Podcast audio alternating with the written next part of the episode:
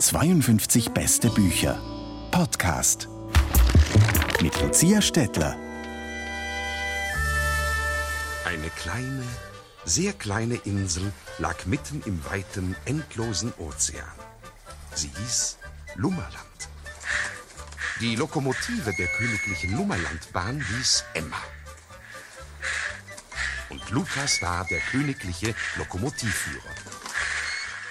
Keine Angst, Sie sind nicht im Kinderprogramm gelandet, sondern Sie hören einen Podcast über den neuen Roman Herzfaden von Thomas Hettche. Im Mittelpunkt steht da die Geschichte der Augsburger Puppenkiste. Ist Ihnen dieses Marionettentheater noch ein Begriff?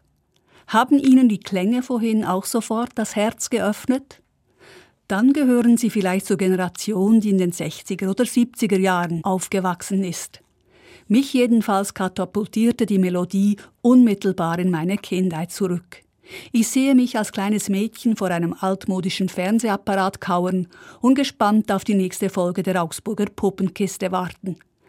Kater Mikesch oder Urmel, das lispelnde Dinosaurierwesen, waren meine Lieblingshelden.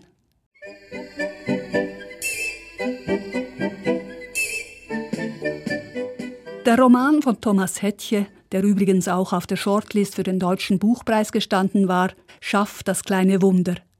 Es gelingt nämlich dem Autor, den Zauber dieser hölzernen Figuren sinnlich zu vermitteln und uns gleichzeitig ein Stück packende deutsche Nachkriegsgeschichte zu erzählen. Herzfaden zieht einen magisch in seinen Bann, selbst wenn man noch nie von der Augsburger Puppenkiste gehört hat. Wer wie Thomas Hettche über den Charme des Marionettenspiels schreiben will, muss sicher mal selber mit so einer Puppe an Fäden experimentiert haben. Die Gelegenheit bot sich für ihn am Ort des Geschehens in Augsburg.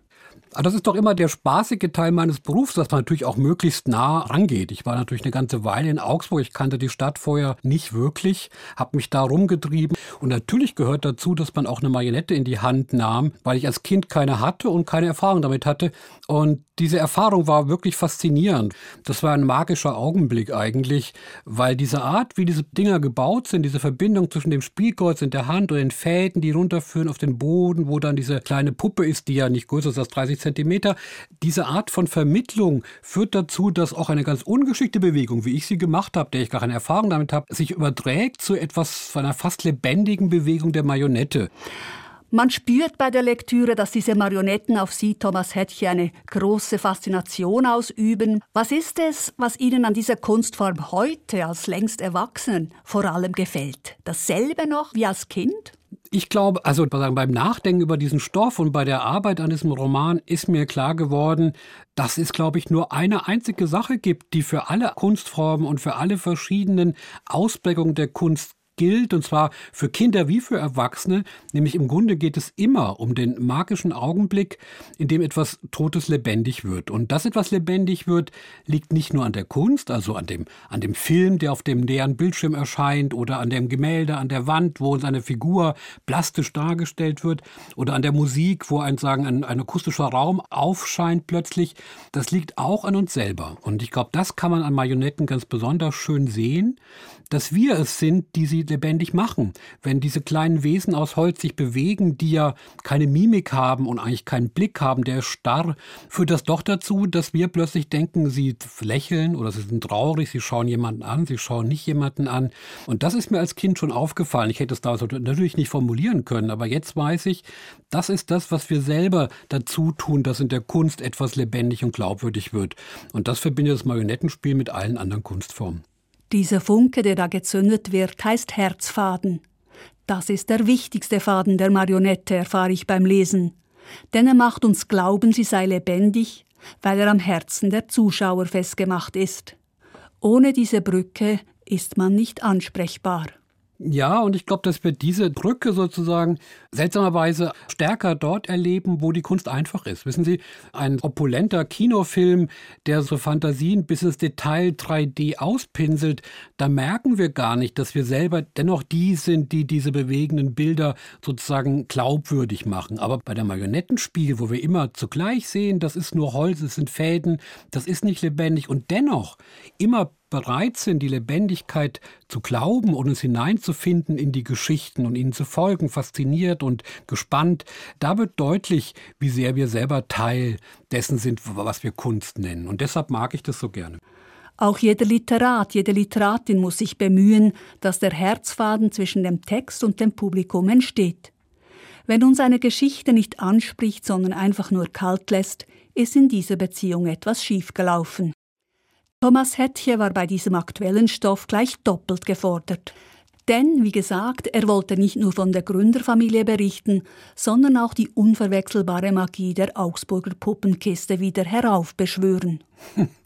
Naja, Sie haben zu sagen, die haben schon recht mit dem, was Sie gerade sagten. Ich hatte dann das Gefühl bei der Beschreibung, sagen, der familiären und zeitlichen Hintergründe der Puppenkiste, dass ich zu weit weg bin von dieser Magie, von der ich eben sprach und dass ich sie selber irgendwie auch müsste erzeugen können. Und da dachte ich, na ja, das ist sagen, diese Magie, Magie und Märchen gehört zusammen. Es braucht etwas Übersinnliches, um es mal neutral zu sagen. Und da entstand eben diese zweite Ebene, auf der ein Mädchen eben auf ein Dachboden gerät über dem Theater, wo die Puppenkiste angesiedelt ist. Das ist ein altes Krankenhaus aus dem 16. Jahrhundert in Augsburg mit einem wirklich von außen auch zu sehen riesigen Dachboden.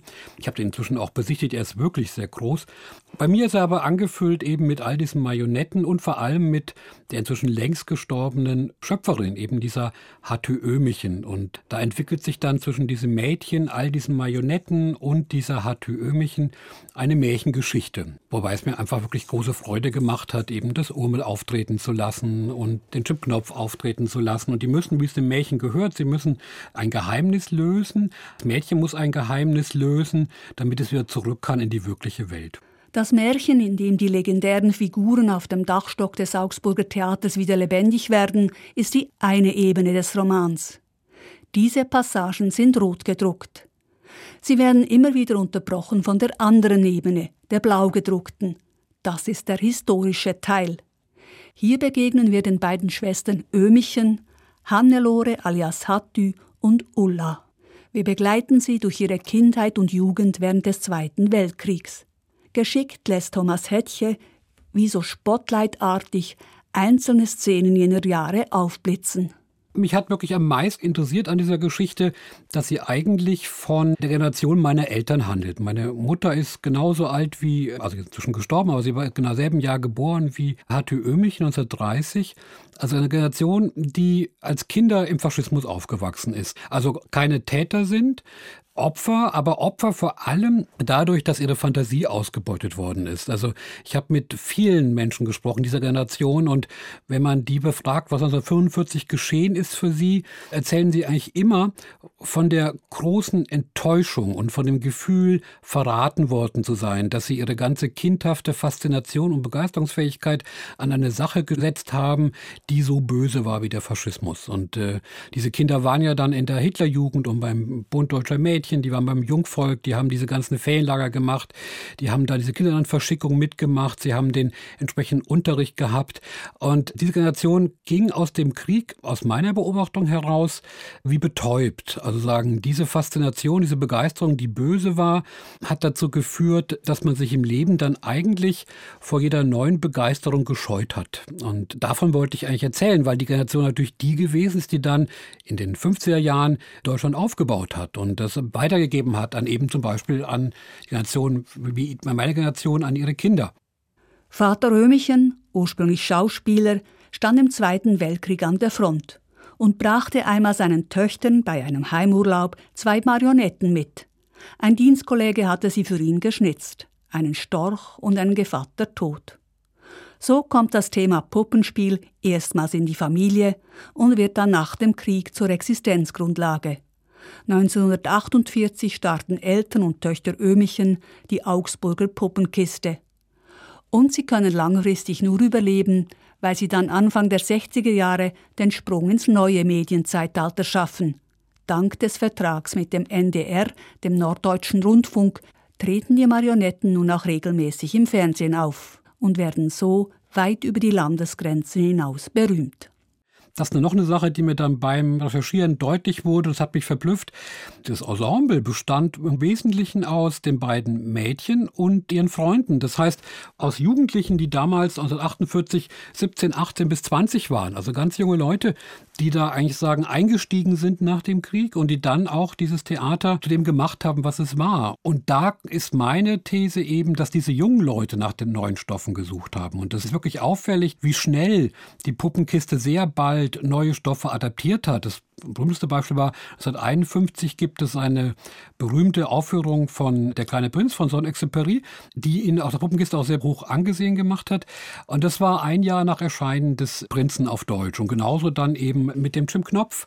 Und man hat das Gefühl, die jungen Leute waren das, die suchten nach Stoffen, die ihre Zeit ausdrücken konnten, zwar in Kinderform, zwar als Kinder- oder Jugenderzählung, aber doch etwas transportierten von der Wirklichkeit, die sie erlebt haben. Denn wenn wir uns erinnern, das Urmel oder Jim Knopf, die handeln ja immer von, eigentlich von Patchwork-Familien, von Familien, wo sagen, biologische Zusammenkunft gar nicht das Entscheidende ist. Jim Knopf wird in einem Postpaket zugestellt, was auch noch falsch adressiert ist und äh, wird von einer Lokomotive und einem Lokomotivführer aufgezogen. Urmel schlüpft aus einem Ei, keiner weiß, wo es herkommt und ist in einer Gruppe von Tieren, die alle Sprachfehler haben und alle ihre kleinen Handicaps, mit denen sie zu leben versuchen. Also das sind Geschichten von einer Suchbewegung nach neuen Familien. Ich glaube, das ist für mich meiner Ansicht nach das Ergebnis der Suche der jungen Ensemblemitglieder. Hat das auch mit konkreten Erfahrungen zu tun, dass eben viele Jugendliche nach dem Krieg ohne Vater weiterleben mussten? Ja, es gab diese gestorbenen, im Krieg gefallenen Väter, es gab die zerbrechenden Ehen in der neuen Wirklichkeit. Aber das waren Einzelschicksale, aber sagen, daraus resultierte natürlich das Große, dass man überhaupt mit Vaterfigur natürlich Probleme hatte nach dem Faschismus. Und die Frage ist, was ist Autorität? Wem kann man vertrauen? An wem kann man sich orientieren? Da kommt dann ja die Frage wieder auf, für was kann man sich begeistern? Dass das natürlich die Generation enorm wichtig war und sie sehr beschäftigt hat. Auskünfte von Thomas Hettche über seinen Roman über die Augsburger Puppenkiste. Titel Herzfaden erschienen im Verlag Kiepenheuer und Witsch. Das ganze Gespräch mit Thomas Hetke können Sie jederzeit im Netz nachhören in der Sendung 52 Beste Bücher Schrägstrich Kultur. Mein Name Lucia Stettler. 52 Beste Bücher Podcast.